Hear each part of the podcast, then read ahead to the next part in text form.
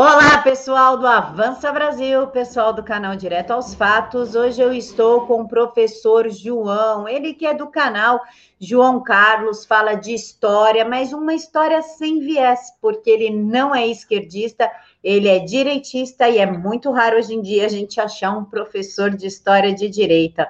Professor, muito obrigada por aceitar gravar novamente. Obrigado, Camila, por estar aqui novamente por poder falar para o seu público e mostrar a história como ela realmente é, né? Sem ficar é, colocando ideologias que estragam a cabeça das pessoas. Hoje nós vamos falar sobre a Revolução Chinesa, tema que vocês mesmos escolheram lá no Twitter do professor.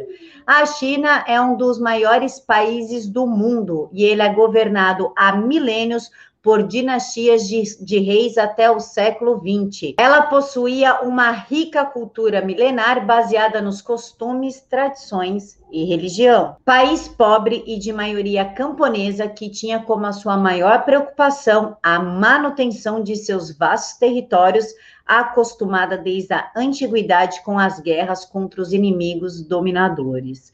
Professor, de uma dinastia para uma ditadura. O que, que aconteceu afinal na China?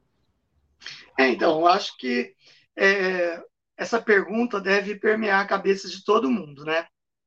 A China tem uma cultura milenar, é um dos maiores territórios do mundo, né? O país com o maior território do mundo, um dos maiores, né? Se eu não me engano, o quarto maior país do mundo.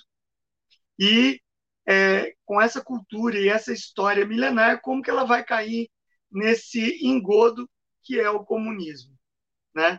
Então tudo é fruto de uma construção histórica que vem sendo construída a partir do século XIX. E é aí que a gente começa a nossa história falando da China no século XIX, para a gente partir para a Revolução no século XX, certo?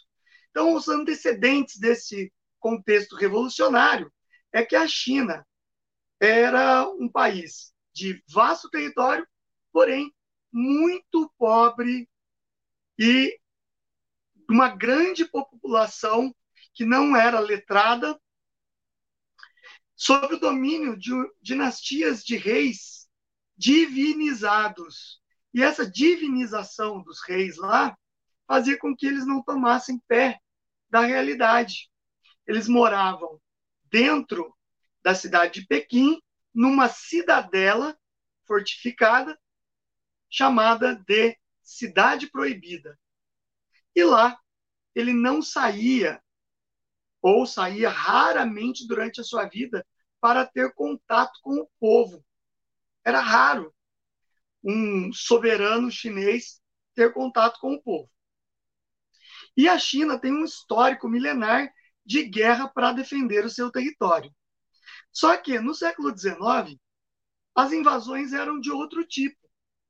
A invasão não existia de forma militar apenas. Existia uma influência política, uma influência econômica e até cultural sobre os outros países. Os países europeus do século XIX viviam um contexto do imperialismo, como nós falamos na aula de sábado passado sobre a Revolução Russa. Então, a gente tem um contexto de imperialismo europeu que buscava, em vários territórios do planeta, mercado consumidor, mercado de matéria-prima e mercado de mão de obra barata. A Inglaterra, ou a Grã-Bretanha, ela começa a dominar essa região da Ásia que compreende a China. A China acabava muito dependente do comércio inglês. E é aí que nesse contexto que a Inglaterra descobre um produto na Índia, que era produzido na Índia, que é o ópio, que é uma droga. Dela deriva várias outras drogas, como a heroína, por exemplo, mas o ópio no século XIX ele era consumido pela população chinesa. Era proibido por lei no país, porém, a alta sociedade consumia a droga. E a população que pudesse comprar também. Então a Inglaterra tinha um comércio constante de ópio com a China. Comprava-se na Índia e revendia altos valores dentro da China. E a Inglaterra percebia que é, esse mercado ilegal seria combatido. Então, ela não escondia seus navios. Ela esperou com que o governo chinês, no século XIX, por volta mais ou menos de 1838, é, a China é, atacasse navios que comercializavam ópio para a China, antes de chegar nos portos. Isso foi uma desculpa, um pretexto para a Inglaterra declarar guerra à China. É a chamada Guerra do Ópio. Existiram duas guerras do ópio, dois momentos de guerra do ópio.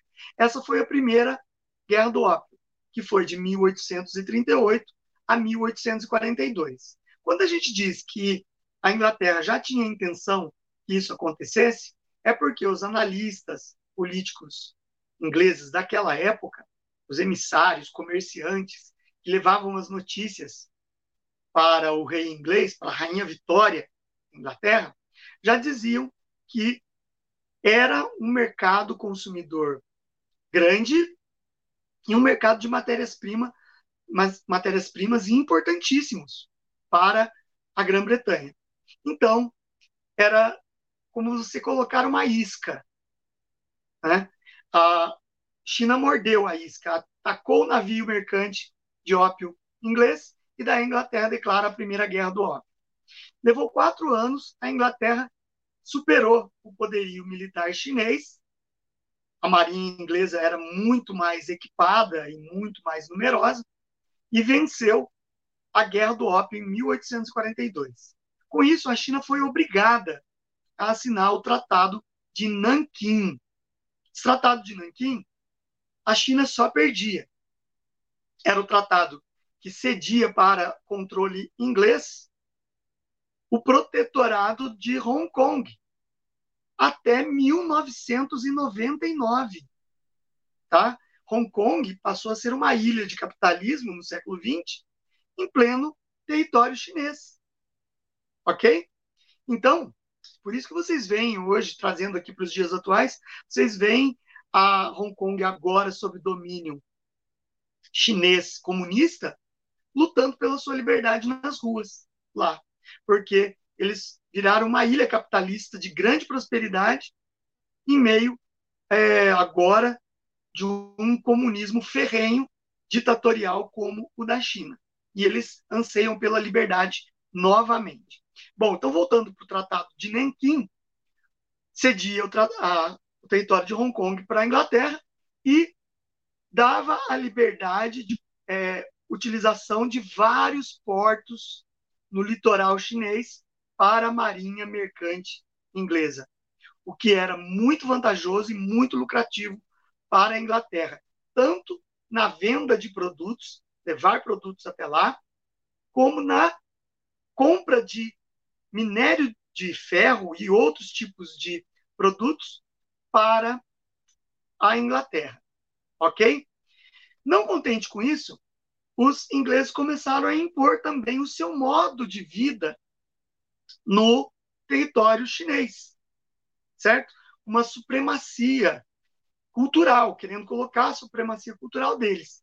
E com isso, é, houve uma resistência em uma quase uma década depois, e daí nós temos a Segunda Guerra do Ópio, em 1858, quando a China, em menos de um ano, novamente é derrotada e a Inglaterra se impõe através de um outro tratado e consegue mais benefícios ainda e domínio econômico sobre vários territórios chineses. Ok? Aí, dentro da, do território chinês, a gente tem uma divisão é, de pensamento político lá dentro. Nós temos os que defendem o retorno da China para as suas glórias do passado, como um império milenar de dinastias chinesas, e nós temos os é, chineses que apoiavam a ocidentalização da China. Ok? Isso vai tudo culminar no século XX. Por enquanto, nós estamos caminhando para o século XX. Nisso, é, os, a dinastia Qing, com que? Dinastia Qing chinesa, tenta se aliar a grupos é, secretos, tipo uma máfia chinesa do século XIX, um dos grupos armados e muito perigosos, que eram os chamados punhos pela justiça, punhos pela justiça, se aliou ao grupo mais conservador da monarquia chinesa para expulsar os ingleses que tentavam impor a sua hegemonia econômica, política e cultural no território chinês. Os ingleses apelidaram os membros desse grupo, que andavam de punhos cerrados, como boxers. E daí deu origem ao nome desse combate, desta guerra, que se chamou Guerra dos Boxers. É uma guerra nacionalista contra o inimigo estrangeiro que tentava dominar o país. É lógico que os chineses novamente perderam e tiveram que amargar o imperialismo é, inglês.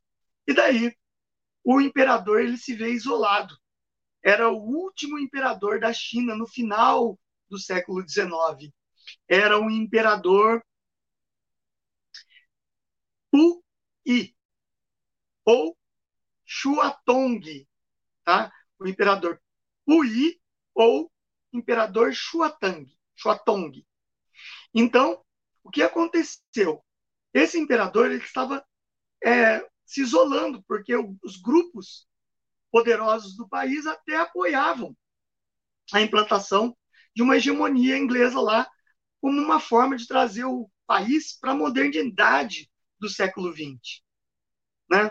ocidentalizando o país. Lembrando que o Japão, no final do século XIX, passou pela Revolução Meiji. A Revolução Meiji, que é retratada no filme O Último Samurai, Tom Cruise lá, é uma tentativa daquela aristocracia que fazia parte de conselho de, do imperador de implantar a ocidentalização no país.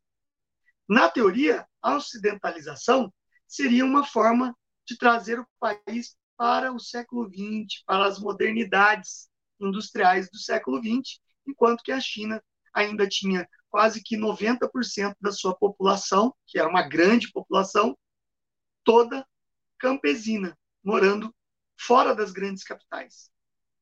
Ok?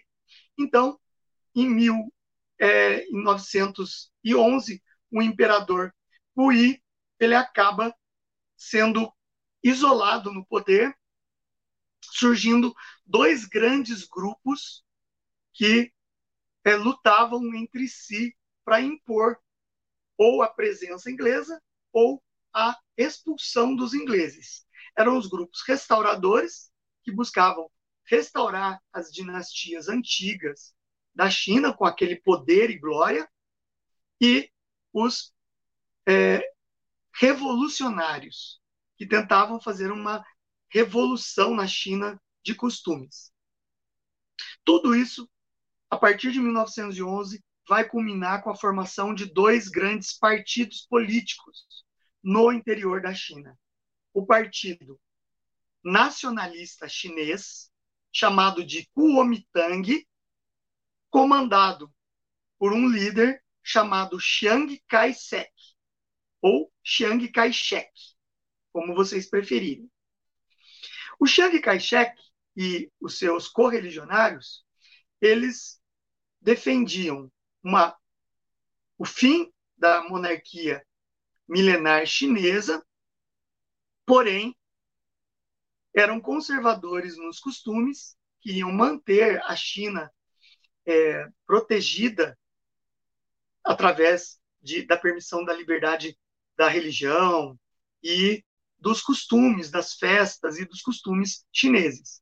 Eles pretendiam apenas colocar um sistema político baseado na república, uma república democrática, ou seja, com eleições e voto e a liberdade capitalista ou o liberalismo econômico da época, ok?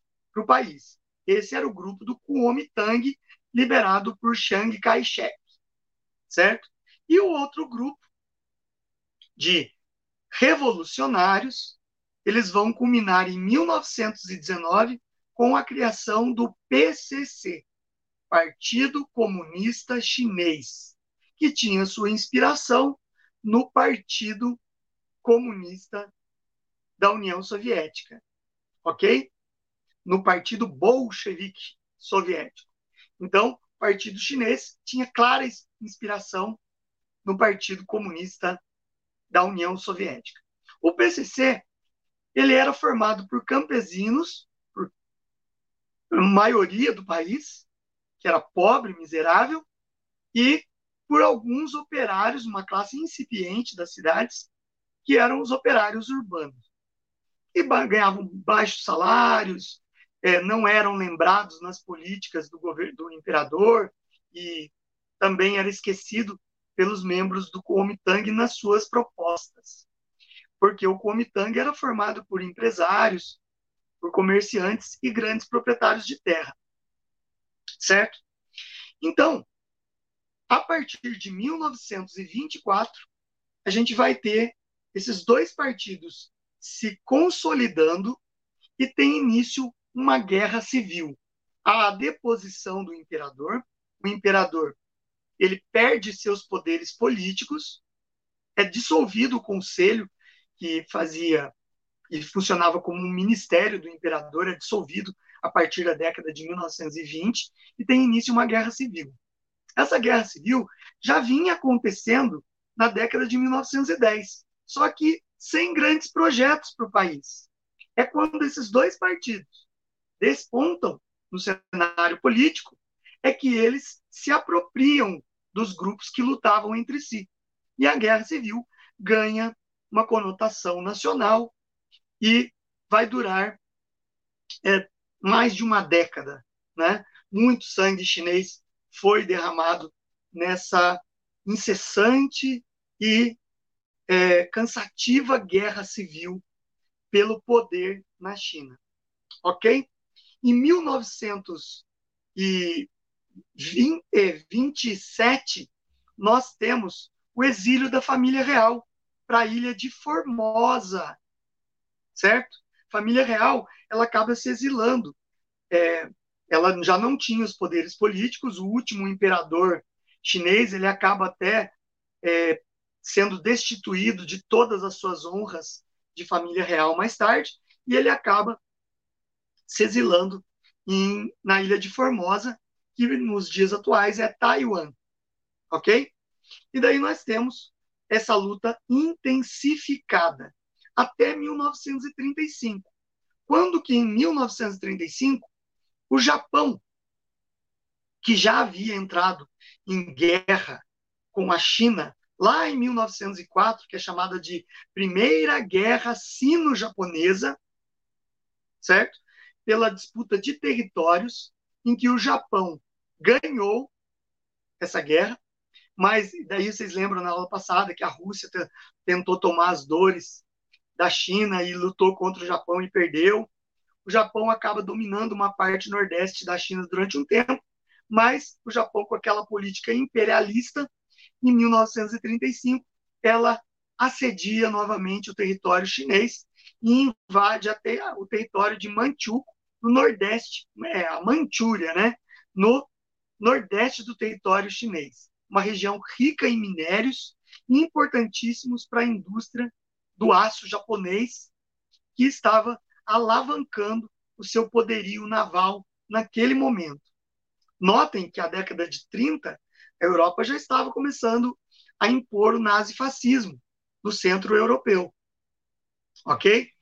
Então, o Japão, em 1936, ele se alia ao eixo, ou seja, Berlim, Roma e Tóquio, certo? Então, o Japão ele estava alinhado aos nazifascistas naquele período, com essa política imperialista na Ásia, que incomodava demais os negócios norte-americanos no Pacífico, ok? E a China, ela não tinha um poder muito grande para segurar o, a força militar japonesa, até porque o país estava numa guerra civil. Só que os dois líderes, Chiang Kai-shek e o líder do PCC da China, que era o Mao Tse-tung, um líder camponês que foi escolhido para liderar o Partido Comunista Chinês, os dois resolvem assinar uma trégua para combater o invasor japonês. Ok? Esse combate vai ser muito demorado. Os japoneses eram muito fortes.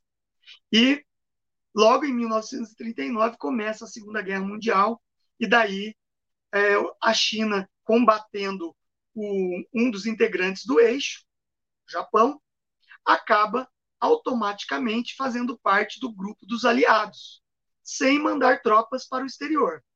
A ideia da China era defender o seu território contra a ameaça japonesa. Com isso, ela teve a ajuda da União Soviética durante a Segunda Guerra Mundial. Ajuda financeira, ajuda em equipamentos militares e munições para expulsar os japoneses. Isso vai se prolongar até 1945, quando o, os Estados Unidos jogam sobre o Japão as duas bombas atômicas sobre Hiroshima e Nagasaki. Certo? E daí o Japão, rendido, as suas tropas remanescentes na China acabam sendo expulsas facilmente pelas tropas chinesas apoiadas pela União Soviética.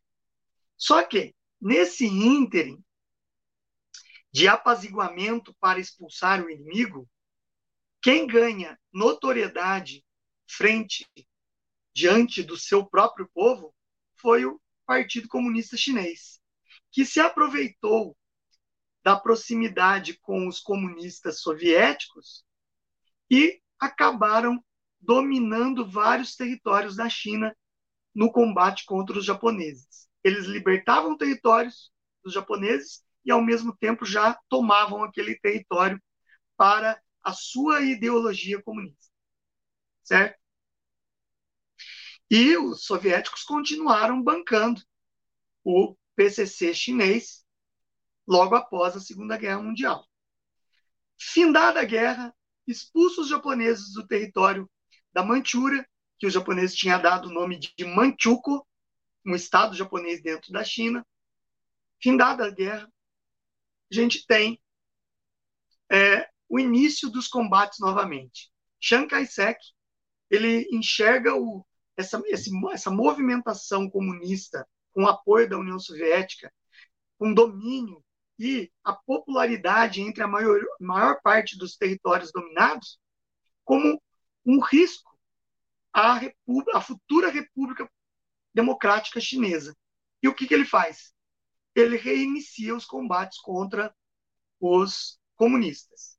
Antes da guerra, o Kuomintang e suas tropas, eles conseguiam impor uma, um domínio sobre o PCC chinês, antes da, da, da, do início dos combates contra os japoneses. Eles se impunham sobre o PCC, PCC chinês. Né? Só que depois de 10 anos de luta, antes da Segunda Guerra Mundial contra os japoneses e depois da Segunda Guerra Mundial, durante a Segunda Guerra Mundial, eles perderam territórios para os membros do PCC. E daí nós temos é, a Guerra Civil reiniciando.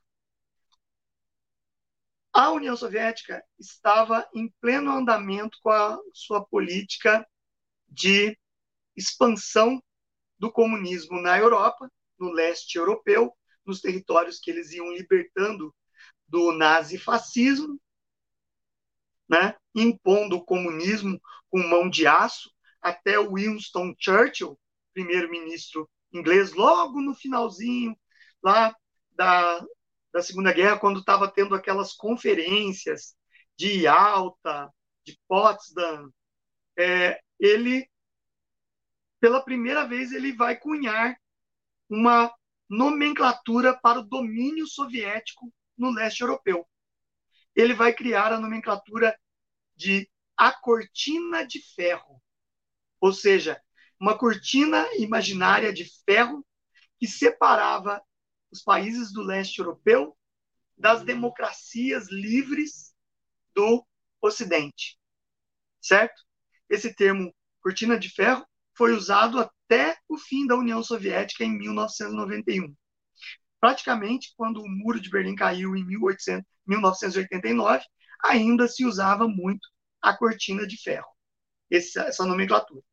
Bom, então nesse ínterim, a China, ela, é, com a influência e o, agora o ambiente da Guerra Fria, ela começa a se, a se alinhar politicamente, o PCC chinês, ao Partido Comunista da União Soviética, o PCUS.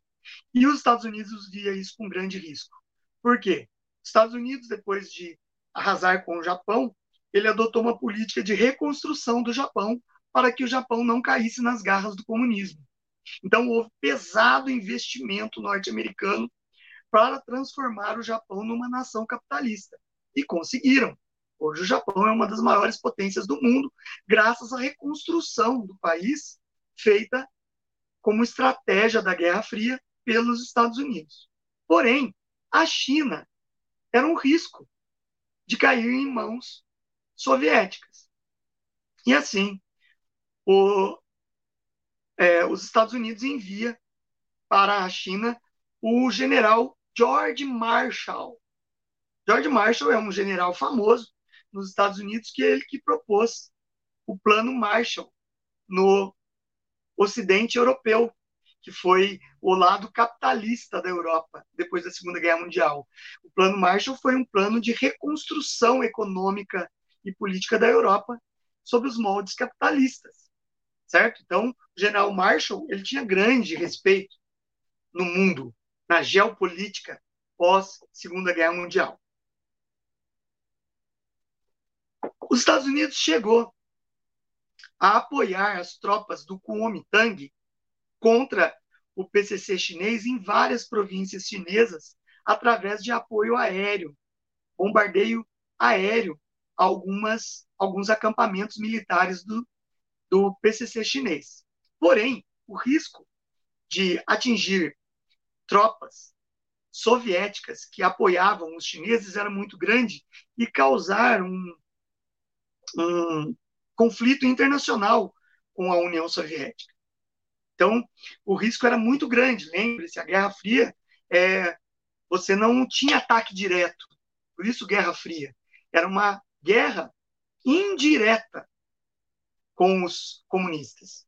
Então, existia um risco desses apoios militares ao Kuomintang acabar despertando uma terceira guerra mundial logo depois da Segunda Guerra Mundial. Então, o que o George Marshall fez? Ele foi para Pequim, reuniu-se com os líderes Mao Tse-tung e Chiang Kai-shek e propôs um governo de coalizão para a China. O que significa um governo de coalizão? Você montar um governo com membros dos dois grupos, que eram diametralmente opostos. Um defendia um mundo livre, capitalista e democrático, e o outro, uma ditadura ferrenha do Estado em que as liberdades individuais não existiriam. Certo? Fato é que foi um fracasso esse tratado de coalizão. Os dois grupos não aceitaram. A princípio, o Chiang Kai-shek até aceitaria, mas o Mao Tse-tung não aceitou esse tratado e os combates continuaram. Só que os Estados Unidos cometeu, cometeu um, um erro estratégico, se retirando do território chinês e deixando que os próprios é, membros do Kuomintang tentassem reorganizar a China e vencer o PCC.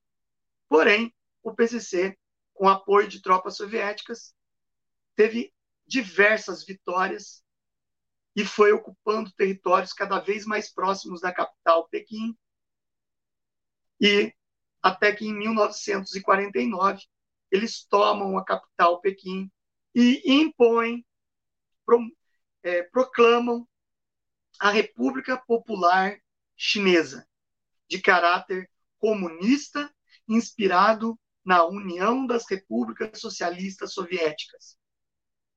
Na prática, eles pegaram um país destroçado. Né? A China passou por décadas de guerra civil e depois a guerra contra o Japão na Segunda Guerra Mundial. A população vivia, era a maior população miserável do mundo em número de habitantes miseráveis, tá? Uma população extremamente miserável. Não existia cultura letrada no país, na maior parte do país, só entre uma intelectualidade urbana. Então, era preciso reerguer a economia do país. E assim, o Chiang Kai-shek acabou sendo derrotado e pediu exílio na ilha de Formosa, atual Taiwan, e lá ele tentou formar um grupo é, de governo, um governo paralelo, que ele batizou de República da China, Taiwan, República da China, que perdurou até os anos 80, quando virou Taiwan propriamente dita e não mais República da China. É uma ilha é, que na época, até a década de 80, era muito inexpressiva. Depois da década de 80, eles se destacam como um dos tigres asiáticos, né, do comércio mundial. Mas até a década de 80 era incipiente. Então, a República Popular da China, comunista, é que se sobrepôs no país. E daí nós temos aí as políticas implantadas para tentar tirar a China da miséria. Né? O comunismo, só lembrando que a Margaret Thatcher, nos anos 80, ela dizia assim: o comunismo só dá certo, só mostra sucesso até acabar o dinheiro dos outros. Certo? Depois que acaba o dinheiro dos outros, comunismo é um fracasso, como tem se mostrado na história mundial. O que acontece é o seguinte: a China vai usar financiamento soviético e vai usar a maior parte desse dinheiro para fortalecimento das suas forças armadas e dos defesa do seu território, esquecendo que existia uma população imensa que precisava ser alimentada certo? Para vocês terem uma ideia do gasto é, incrível, inimaginável com equipamento bélico, a China fez o seu primeiro teste nuclear em 1964. Ok? Isso demonstrando que a prioridade deles não era alimentar o povo, era sim impor uma, um, um, um país comunista que impedisse as invasões estrangeiras através de é, é, um poderio nuclear. Ok? Então, o Mao Tse-tung ele vai começar a dar início às políticas internas, que consistiam na estatização da economia, a extinção de qualquer partido político e perseguição aos membros desses antigos partidos políticos que ficassem na China, quem não foi exilado, conseguiu fugir, era preso e morto ou condenado a trabalhos forçados dentro da China, em campos de concentração para inimigos do regime, certo? Copiando seus irmãos nazifascistas. E nós temos também a coletivização das terras, ou seja, não existia mais propriedade privada da terra na China. O Estado se apropriou de todas as terras e declarou que os camponeses tinham que fazer trabalhos coletivos na terra. Ele nunca mais poderia ter um lote de terra seu. Ele ia agora trabalhar na terra do Estado, para produzir para o Estado. Certo? O governo do Mao Tse-tung criou as comunas. Comunas eram fazendas que produziriam alimentos para serem fornecidos ao governo e o governo redistribuiria para a população. esses alimentos. Porém, os trabalhadores nas comunas viviam miseravelmente com salários baixíssimos e dependiam é, da, da custódia do Estado para se alimentarem. Ok? Com isso, você vê que a miséria na China foi. É, a morte era, era constante por fome na China, certo? E por os desmandos de uma ditadura ferrenha. Ele também começou o desarme da população, que a população de camponeses e operários estava armada por causa da guerra civil. Ele começou a desarmar a população para não correr risco de rebeliões internas, caso ele não conseguisse fazer a economia crescer. Ok? Iniciou as perseguições religiosas, certo? Não era mais permitido ter fé religiosa na China professada publicamente, só em âmbito particular e de forma muito discreta. Ok? Nesse ínterim, é, territórios cristãos da China, que foram colonizados no século XVI por espanhóis e portugueses, e que adotaram a religião cristã, passaram a sofrer dura repressão e perseguição, como ainda continua dentro da China essas perseguições, tá? principalmente nos territórios de Goa e Macau. É, o budismo também sofreu perseguição, o budismo e o shintoísmo. No caso do budismo, a China invadiu e dominou o território do Tibete, na qual era uma, também uma teocracia comandada pelo é, o líder espiritual dos tibetanos, né? As pessoas é, conhecem o comunismo tibetano, é, comandado por, pelo seu líder, que hoje é, não tem território, ele governa, entre aspas, a população tibetana num governo paralelo na China. Na China não, na Índia. Na Índia, em território indiano, que ele fica. E ele fica viajando aí pelos mundos, pelo mundo, dando é, palestras sobre paz e prosperidade, enquanto o povo tibetano morre aos montes sobre a ditadura chinesa, né? Entendeu? Então, é, a gente vê aí que o Dalai Lama, que é o líder dos tibetanos, ele pouco se preocupa com a população tibetana e está mais preocupado em ganhar os seus dólares com palestras milionárias e ficando em hotéis cinco estrelas pelo mundo, fazendo aí a sua é, demonstração de defensor da paz, certo? Para as grandes elites, é claro. Bom, continuando. Ainda durante a década de 1950, o Mao Tse-tung impôs a Revolução Cultural Chinesa, que definitivamente aboliria qualquer tipo de religião dentro do país, instituiu o culto da personalidade, no caso ele próprio.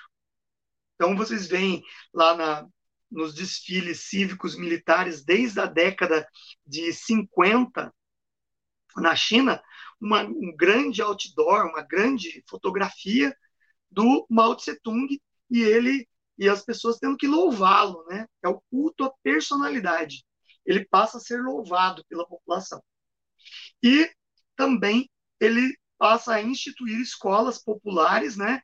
Cria, forma-se professores comunistas nas universidades e formam escolas comandadas pelo Estado, na qual as crianças tinham que crescer sob a doutrinação ideológica comunista o amor e culto à figura de Mao Tse Tung e também o ódio às religiões. Ok? O ateísmo implantado pelo Estado, ateísmo estatal. Ok? Decretou o fim das liberdades individuais, a imprensa é, não existia mais, é uma, uma imprensa controlada pelo Estado. Liberdade de opinião, zero, não existia na China e a entrada de estrangeiros no país era mal vista e o país vivia cercado de segredos que não podiam ser demonstrados para estrangeiros. Isso aí permaneceu até os anos 90 na China, ok? Que estrangeiro, ele quando trabalhava em alguma empresa, alguma coisa ia para a China, ele era vigiado, certo? Bom, continuando. Todas essas medidas do mal que causaram centenas de milhares de perseguições, é, é, privações na população, falta de liberdade e tudo mais, não resolveu os problemas econômicos. A China continuou um país pobre e miserável sob a égide, égide do comunismo é, maoísta, certo? E aí que ele tem uma grande ideia, é só que não, tá? Ele cria uma política econômica chamada o Grande Salto para Frente, em 1958.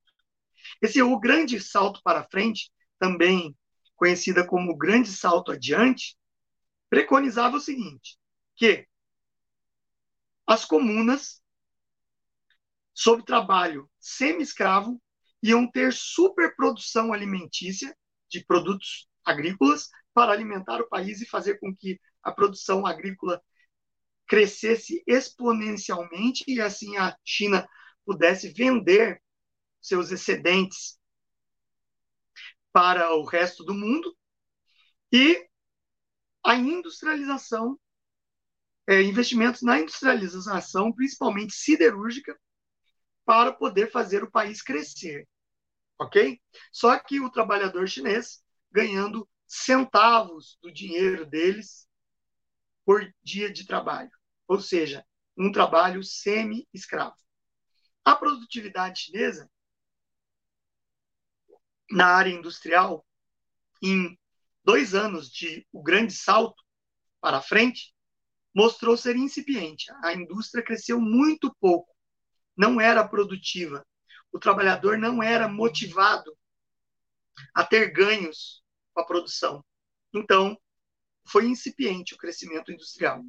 Por outro lado, na agricultura, houve um retrocesso. Por causa da população estar forçada, mal alimentada e vendo a produção não ficar com eles e ir toda para o Estado, a produção decaiu durante dois anos. O que gerou, na, como consequência desse fracasso econômico planejado pelo Mao Tse Tung, é o fim de milhões de vidas. Por quê? Houve uma avassaladora fome no país, que foi chamado de a Grande Fome, que durou dois anos, durante os anos de 1959 até o ano de 1961. A Grande Fome, os especialistas, historiadores, eles calculam que a quantidade de mortos variam entre 20 milhões e 70 milhões de pessoas em toda a China. Por que esse número tão grande? Porque a China nunca cedeu documentos para comprovar a quantidade aproximada de mortes. Mas os estudos mostram que o morticínio foi gigantesco. Então, Mao Tse Tung, além das perseguições e execuções dos inimigos do regime, ele também se mostrava um genocida, despreocupado com o seu próprio povo que colocou ele no poder, levando à morte pela fome. Uma situação incrivelmente inimaginável, certo? Cruel, brutal. E, e ele sob mão de ferro, exigia ser endeusado pela população. Bom, com os grandes fracassos que a China vinha passando, nós temos aí o, o revoltas nos centros urbanos. A China começa a ter uma intelectualidade que não concordava com o regime é, comunista, não concordava com os rumos que a economia estava tomando, final da década de 60, a China ainda era um país atrasado, miserável e que morriam milhares de pessoas por ano ainda em consequência da fome, do frio e de tudo mais, do desemprego. Então, é, estudantes começam a sair às ruas, exigindo maior liberdade e o fim do regime comunista e a liberdade democrática. Isso nos anos 60. Certo? Mao Tse Tung, ele na retórica, no discurso retórico dele, ele chegou a prometer uma flexibilização do socialismo. Porém, sob forte pressão dos membros do Partido Comunista Chinês, ele agiu de forma violenta.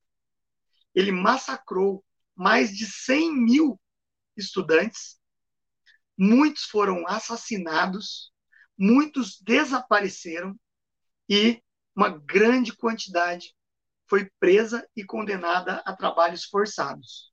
Vários intelectuais foram presos, muitos fugiram do país e se exilaram no Japão, na, na é, Tailândia, na Coreia e em outros países capitalistas fora da China.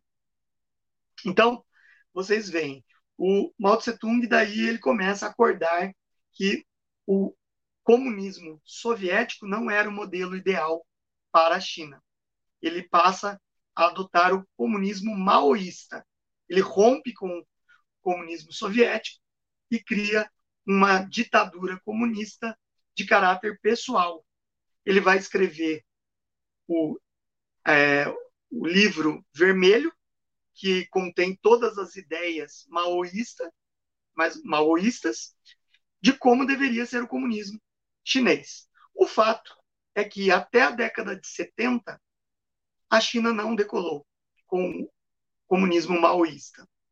Ele continuava sendo venerado um, pela população, é, uma ditadura ferrenha, e em 1970 ele já estava debilitado é, por problemas gravíssimos de saúde, é, quase surdo, já não ouvia. Então, o PCC começa a planejar a sua sucessão. Em 1976, até 1976, Mao Tse Tung ainda mandava prender e colocar em trabalhos forçados membros do PCC, membros importantes do PCC, que tentavam falar contra ele e que planejavam a sua retirada. Um dos membros era o Deng Xiaoping. Deng Xiaoping ele foi perseguido pelo Mao Tse Tung, ele era um dos diretores do PCC chinês, quando, e se opunha a Mao Tse Tung, as políticas arcaicas de Mao Tse Tung. E ele foi perseguido pelo Mao Tse Tung, preso e condenado a, a trabalhos forçados. Porém, em 1976, o Mao Tse Tung morreu. Ele teve um infarte, ele já estava com problemas seríssimos de saúde, teve um infarte fulminante e acabou morrendo com 83 anos. Imagine o sofrimento da população chinesa até esse demônio morrer. Certo? E daí entra próprio, os próprios membros do PCC reconduzem Deng Xiaoping para o comando do Partido Comunista Chinês, consequentemente, o comando de toda a China. Deng Xiaoping ele tinha uma oposição a Mao Tse Tung porque ele tinha uma ideia de que o comunismo chinês só funcionaria e só se tornaria uma potência econômica se ele tivesse elementos capitalistas. Certo? Então, os chineses começam a mudar o seu modelo econômico eles começam a, a voltar à questão da propriedade privada.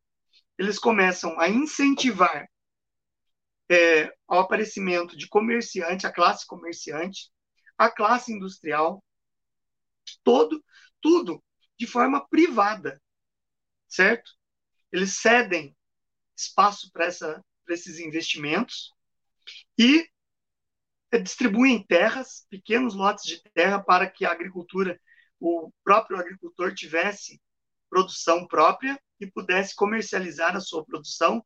É lógico que existiam leis muito severas que é, dirigi, que praticamente davam os rumos da indústria privada na China.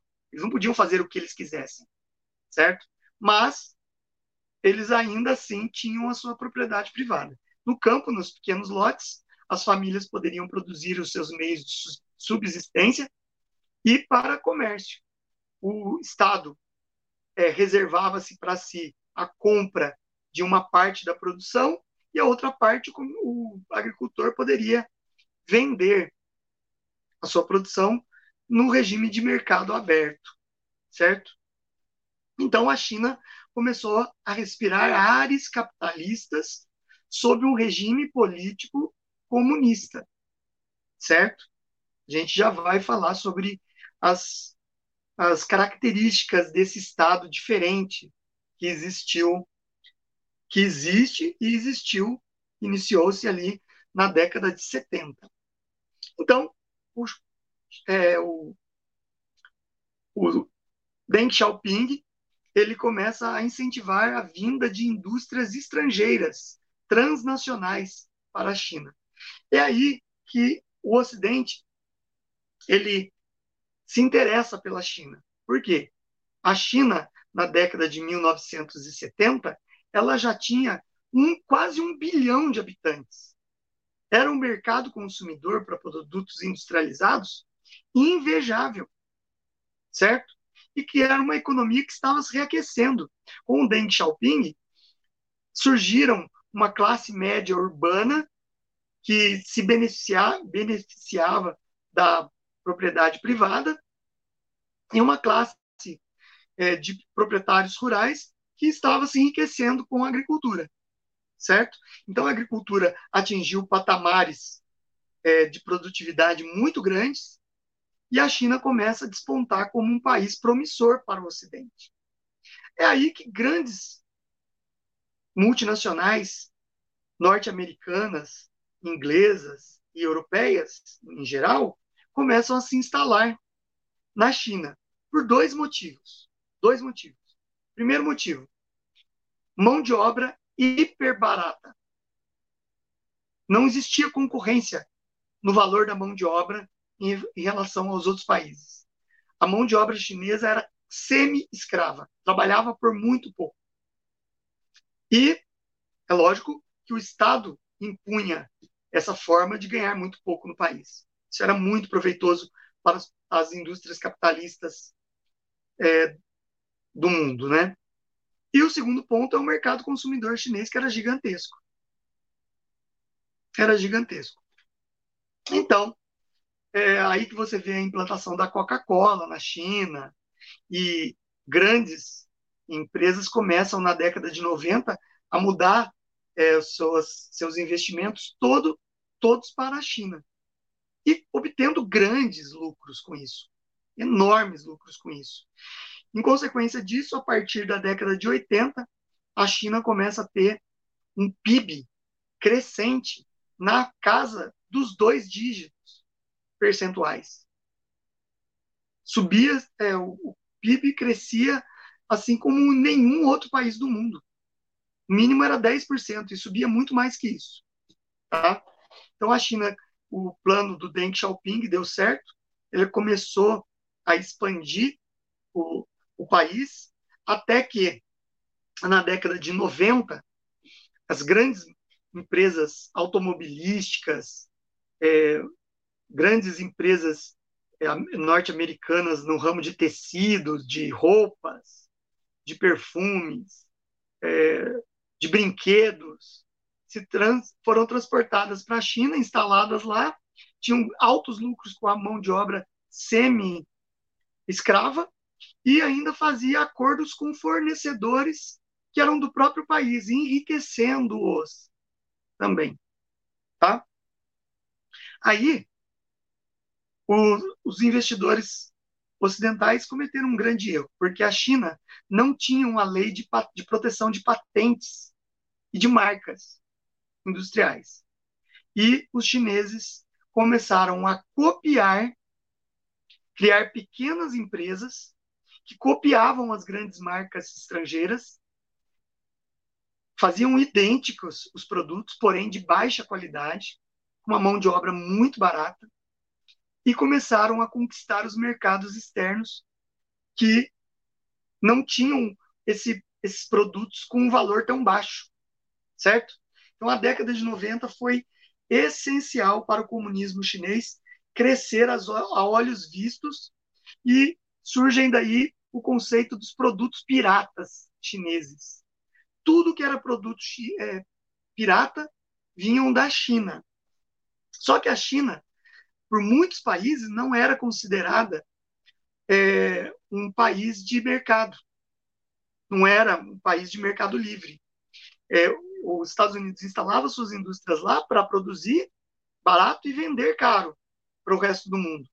E não pensava em comprar produtos similares japoneses da indústria da, da indústria chinesa para revender para o mundo, a não ser que politicamente os países aceitassem a China como é, um país de produção capitalista.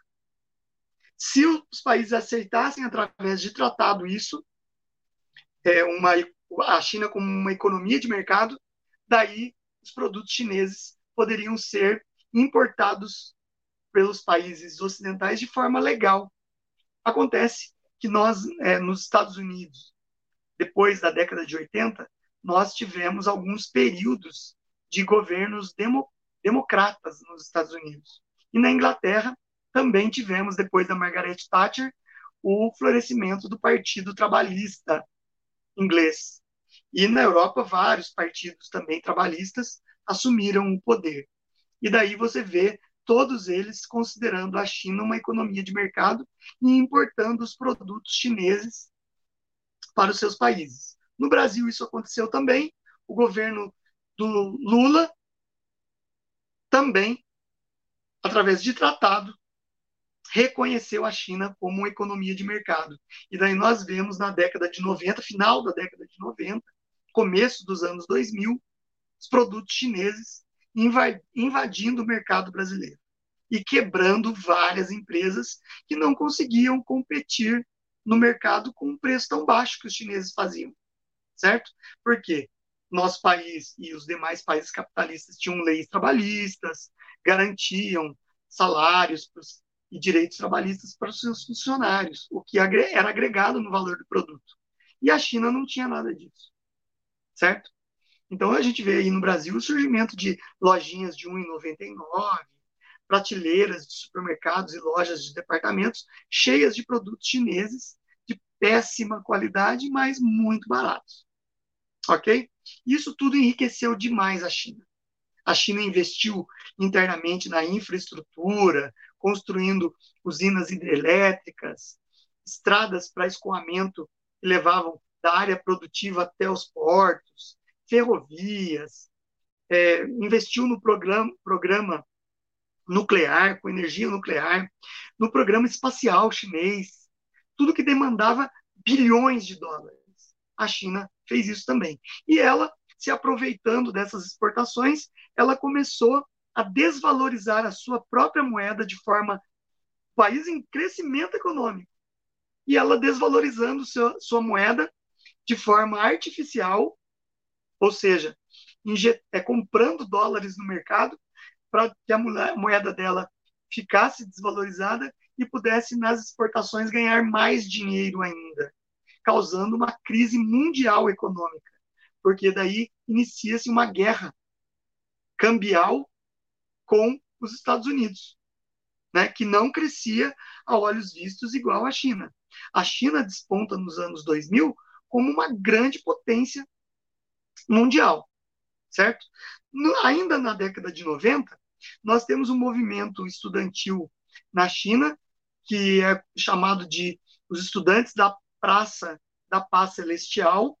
Eles, um, em torno de 100 a 200 mil estudantes, começaram a protestar é, nessa praça, pedindo as, é, o início de liberdades democráticas, mostrando que o país tinha liberdade econômica é, com um sistema é, capitalista, mas dominado pelo Estado, porém não existia nenhuma liberdade de expressão e nem liberdade individual de ir e vir.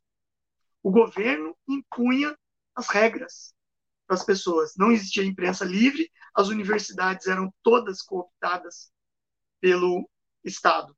Então, nenhum tipo de liberdade intelectual, nem de expressão, nem de livre opinião a China possuía. Esses estudantes saíram nas, na, nessa praça da Paz Celestial, que é uma imensa praça em Pequim, e protestaram semanas seguidas. Isso aí o mundo todo noticiou, foi é, manchetes em todos os jornais do mundo que é, desnudava o, o comunismo chinês, que vendia aquela ar de prosperidade econômica, mas a população vivia sob pesada repressão do Estado. Ok? Ah, os estudantes foram massacrados, e daí esse fato começou a se chamar, e chama-se até hoje nos livros de história, como o massacre da Praça da Paz Celestial.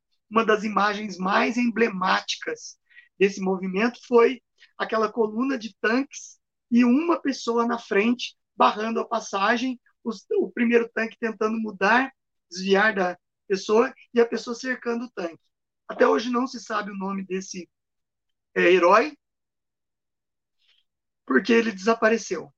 Sabe-se que a ditadura chinesa eliminou a maior parte dos integrantes do movimento estudantil que queria que protestava por mais liberdades democráticas no país.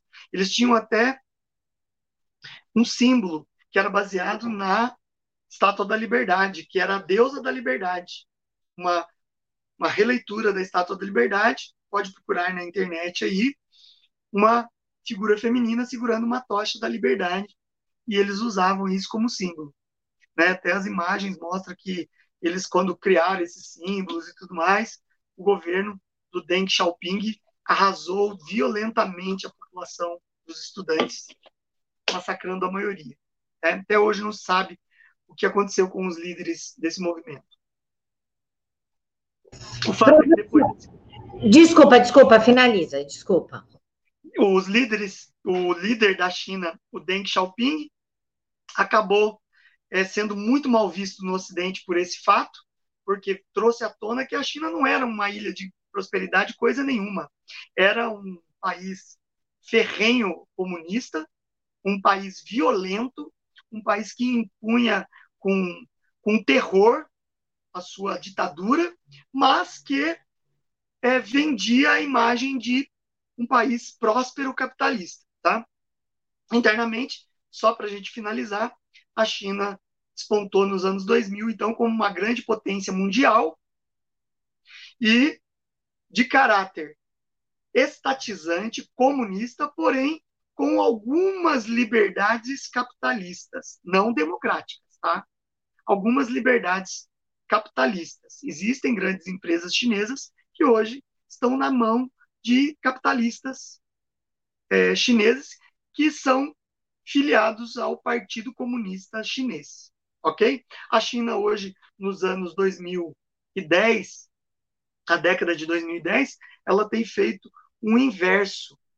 Antes ela incentivava a implantação de transnacionais no seu território. Hoje não. Hoje todo o capital acumulado em 20 anos de grande crescimento do PIB, ela usa para comprar é, concessões dos diversos países do mundo, inclusive no Brasil, e para comprar é, empresas que estão sendo privatizadas nesses países, além da compra de grandes territórios para uso nas minerações. Lembrando que aqui no Brasil, a China detém é, a compra da, das concessões de ferrovias, de empresas de exploração de minério na Amazônia e em alguns lugares, é, em alguns lugares do centro-oeste brasileiro e também na exploração de petróleo do pré-sal.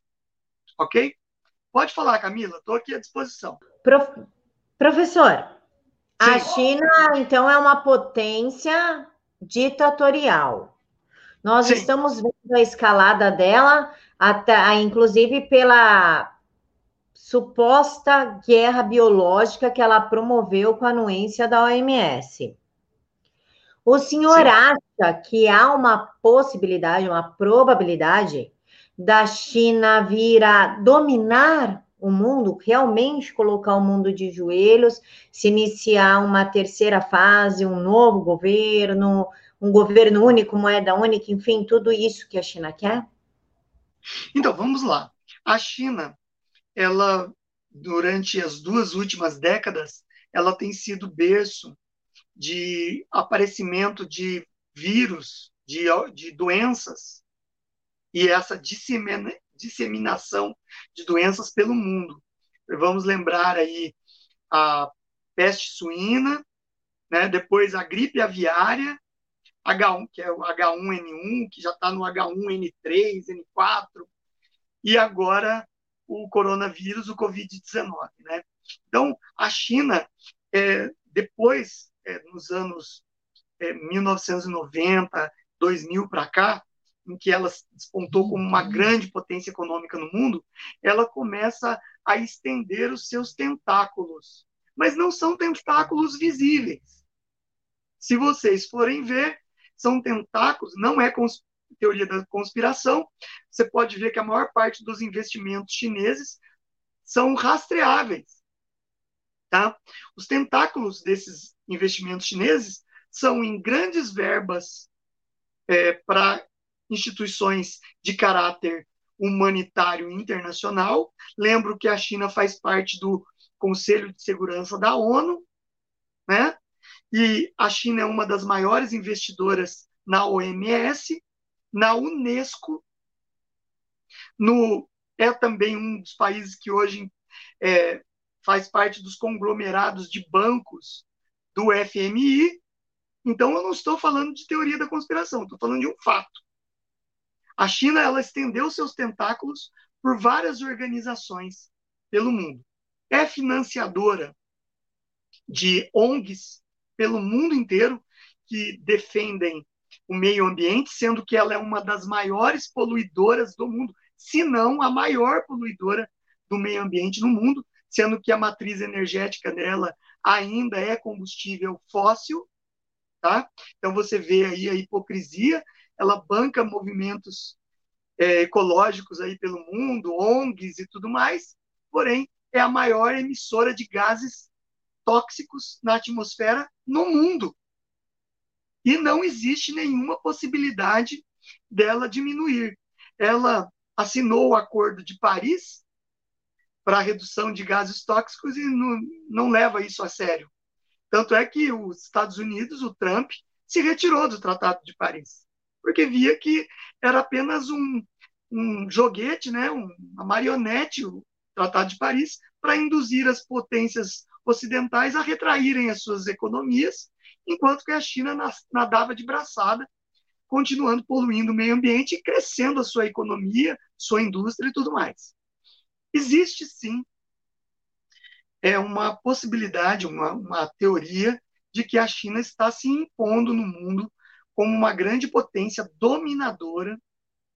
Existe grande possibilidade de que ela é, venha a dominar o mundo, colocando um regime de moeda única, colocando seus valores comunistas, ateístas no mundo. Isso aí já vem sendo denunciado desde a década de 90 pelo professor Olavo de Carvalho, que falou dos movimentos globalistas no mundo.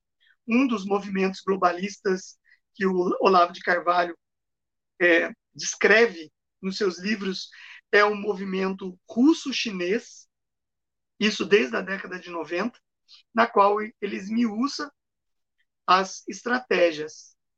Não é à toa que a China está comprando é, territórios de exploração em vários países, não só aqui da América quanto da Europa, da África, da própria Ásia, e também tem treinado seus embaixadores para agirem nos bastidores das políticas dos países, tá? É, convidando parlamentares de vários países para conhecer as suas empresas de tecnologia. A Huawei é um exemplo disso. Vários parlamentares de vários países, inclusive americanos, democratas, é, tiveram visitando as instalações chinesas da Huawei lá na China. A China, é, a Huawei está proibida hoje de exercer é, contrato público na, no ramo de telecomunicações nos Estados Unidos, graças ao presidente Trump, que, é, através de, investigações da CIA, descobriu que é, a Huawei é uma empresa de espionagem, né, que tem acesso a dados pessoais das pessoas através da sua tecnologia 5G, 4G e 5G, e acabam usando esses dados pessoais para ter acesso a tudo e a todos os membros de governo e tudo mais dos países. Pura espionagem. Membros da, dessa multinacional chinesa Huawei têm sido presos no mundo inteiro acusados de espionagem. Aqui no Brasil, eles têm assediado parlamentares, fazendo um lobby pesado para o uso da tecnologia 5G no país. Ok? Espero ter respondido a questão. Respondeu sim, professor. Professor, muito obrigado. Eu quero lembrar vocês que o Twitter do professor está na caixa de informações, Facebook em cima e YouTube embaixo. Vão lá, se vocês tiverem alguma dúvida, por favor, deixem aqui nos comentários que o professor responde, responde, mas preferencialmente vá até o canal dele. No último vídeo que ele postou, deixem lá que é mais prático para que ele possa responder as perguntas. Peço a vocês também de ir no Twitter do professor e escolher o tema da próxima aula. Professor, o senhor gostaria de fazer suas considerações finais, chamar o pessoal para se inscrever no canal, para dar a opinião deles no seu Twitter? Sim, eu agradeço o espaço, Camila, mais uma vez aqui falando com seus espectadores. Camila, que está se despontando como uma grande jornalista, um, como colunista, é, e assim a gente tem que acompanhar porque a Camila é uma formadora de opinião, é também uma grande comunicadora.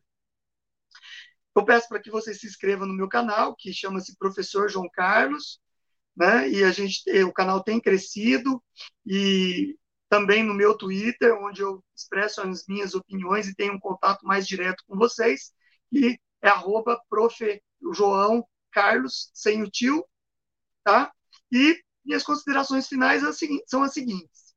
Nós estamos vendo aí no mundo esse movimento que se diz antirracista, só que é puramente racista, é, que defende aí que a vida dos negros importam.